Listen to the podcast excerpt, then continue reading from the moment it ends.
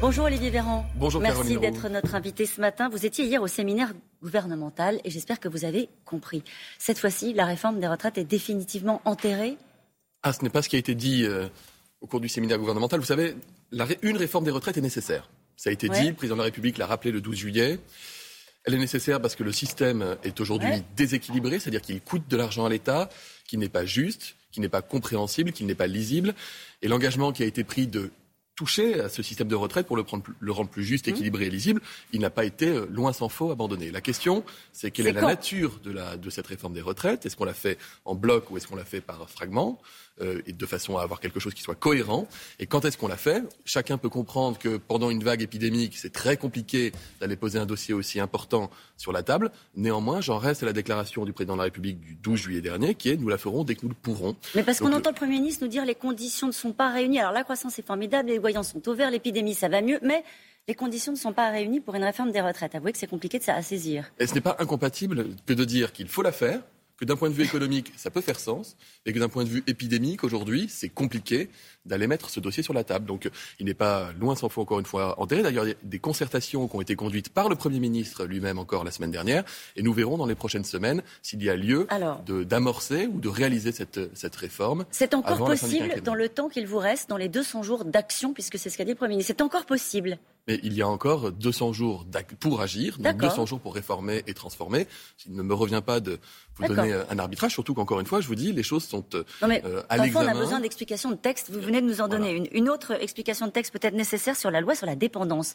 Ça aussi, c'est un engagement majeur du président de la République. Il l'a défendu à plusieurs reprises. On n'en entend plus parler. Eh bien, je vais vous en parler ce matin, si ah ben, voulez. On y va. D'abord, vous rappelez que nous avons créé la cinquième branche dans la sécurité sociale, qui était une branche autonomie-dépendance, qui permet d'entériner, c'était la première décision qui était fondamentale, le risque autonomie-dépendance, il relève de la solidarité nationale et pas de l'assurance individuelle privée. C'est-à-dire que c'est l'État qui vient couvrir les dépenses. Nous avons également identifié et voté le financement, 2 milliards et demi de plus par an à partir de 2024. Donc nous avons comment dépenser. Nous avons décidé quel est le grand système. Il reste maintenant à organiser les choses. Nous y travaillons avec la ministre déléguée Brigitte Bourguignon. Et il y aura des éléments dans la loi puisqu'il y aura un budget de la sécurité sociale qui sera présenté au mois d'octobre, j'aurai même à le présenter dans quelques semaines, qui comportera des éléments fondateurs pour cette politique de l'autonomie. Je le dis, ce sera une promesse tenue.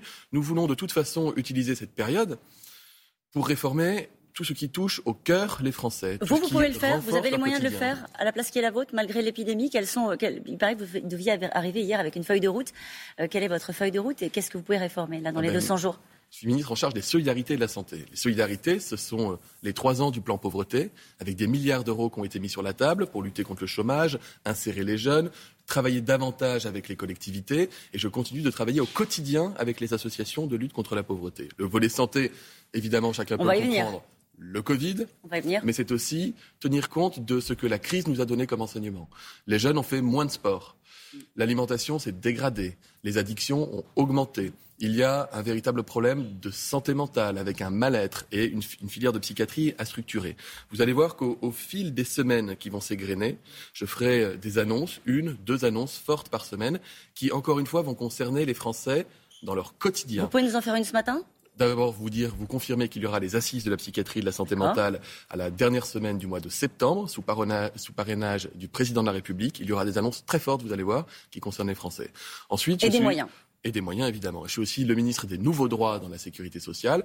Par exemple, nous allons, euh, je vais annoncer, je peux vous annoncer d'ailleurs, que la contraception sera désormais gratuite pour toutes les femmes âgées jusqu'à l'âge de 25 ans, c'est-à-dire qu'il y aura une prise en charge de la contraception hormonale, du bilan biologique qui peut aller avec, de la consultation de prescription et de tous les soins qui sont liés à cette contraception jusqu'à 25 ans. C'était le cas jusqu'à présent pour les mineurs de 15 à 18 ans? Oui.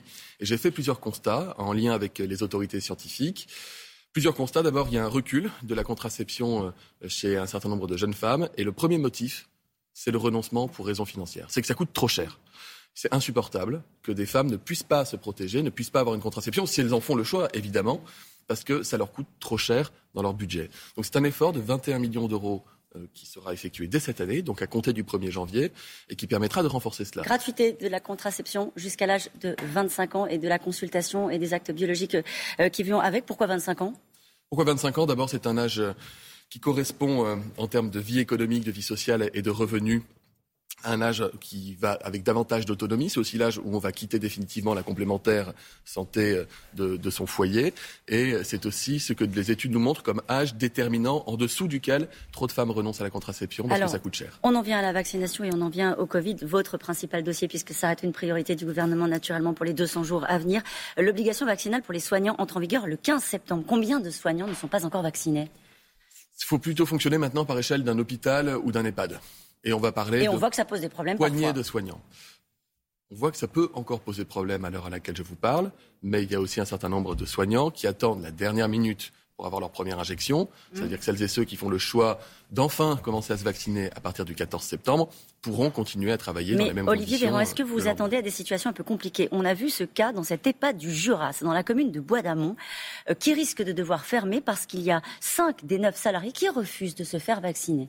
Et les responsables de cette EHPAD euh, se retrouvent dans une difficulté là dans la semaine qui arrive euh, pour trouver des effectifs. Est-ce que vous attendez à des situations comme celle-ci dans certains services de manière ponctuelle? D'abord, je vous rappelle que je serai d'une fermeté totale en la matière, parce que, pas pour euh, stigmatiser qui que ce mmh. soit, mais parce que c'est trop important. On parle ça de la vie de personnes âgées. Totale? Ça veut dire que la loi s'appliquera. Ça veut dire nous quoi? parlons, nous parlons de, de, la vie des gens qui sont très fragiles, très âgés en EHPAD, ou des gens qui sont malades à l'hôpital. Moi, je ne veux plus qu'il y ait des clusters, qu'il y ait des chaînes de contamination au sein des établissements où les gens viennent parce qu'ils sont fragiles pour se faire soigner. Ça veut dire sanction pour les soignants et ça veut dire quel type de sanction? Ça veut dire l'impossibilité de continuer à travailler, suspension de salaire. Il n'y aura pas d'arrêt maladie de complaisance. Et là, je, je vous, vous garantir que je travaille avec les services de l'assurance maladie, notamment pour que nous puissions effectuer tous les contrôles nécessaires, y compris d'ailleurs si d'aventure nous nous rendions compte qu'il y avait des certificats de complaisance, pouvoir intervenir auprès du prescripteur. Auprès du Directement. Prescripteur. La pédagogie, elle fonctionne, Caroline Roux.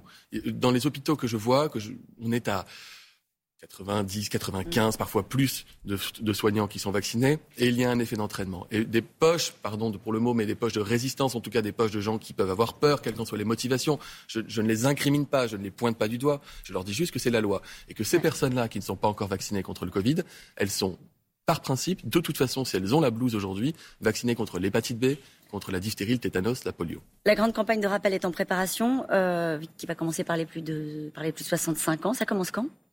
Elle a commencé. Elle a commencé. La, campagne de rappel? Bien sûr, elle a commencé. Elle a commencé depuis euh, Et bientôt dix jours. Il y a près de 400 000 Français qui ont déjà eu une troisième injection euh, de, de vaccin. Ça se passe très bien. Exactement comme la première et la deuxième dose. Vous savez, oui.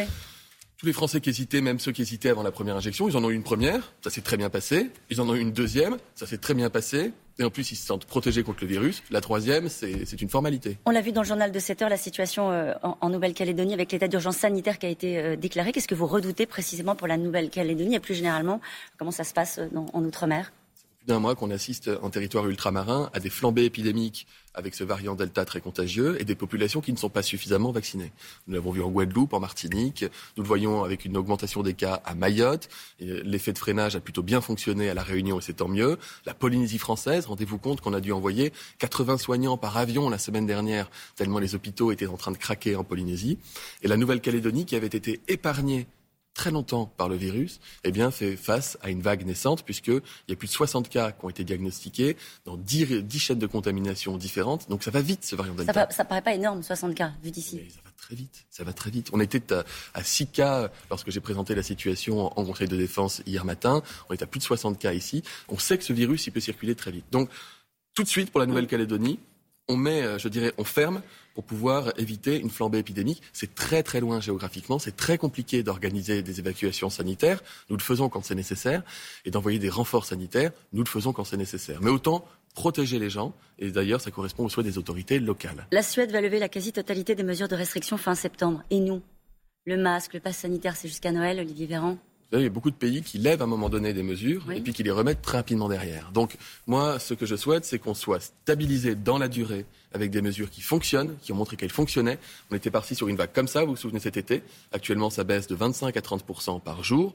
On est un peu au-dessus des 10 000 nouveaux cas par jour au lieu des 25 000. La pression sanitaire commence à baisser. C'est pas le moment de relâcher nos efforts. Il y a eu la rentrée scolaire. On ne peut mm. pas encore en mesurer les effets éventuels sur l'épidémie. On est en bonne voie. On a appris on a appris depuis 18 mois. On sait comment être efficace contre ce virus avec le moins de contraintes possibles pour les Français. Merci beaucoup Olivier Véran d'avoir été notre invité ce matin. Merci Olivier Véran.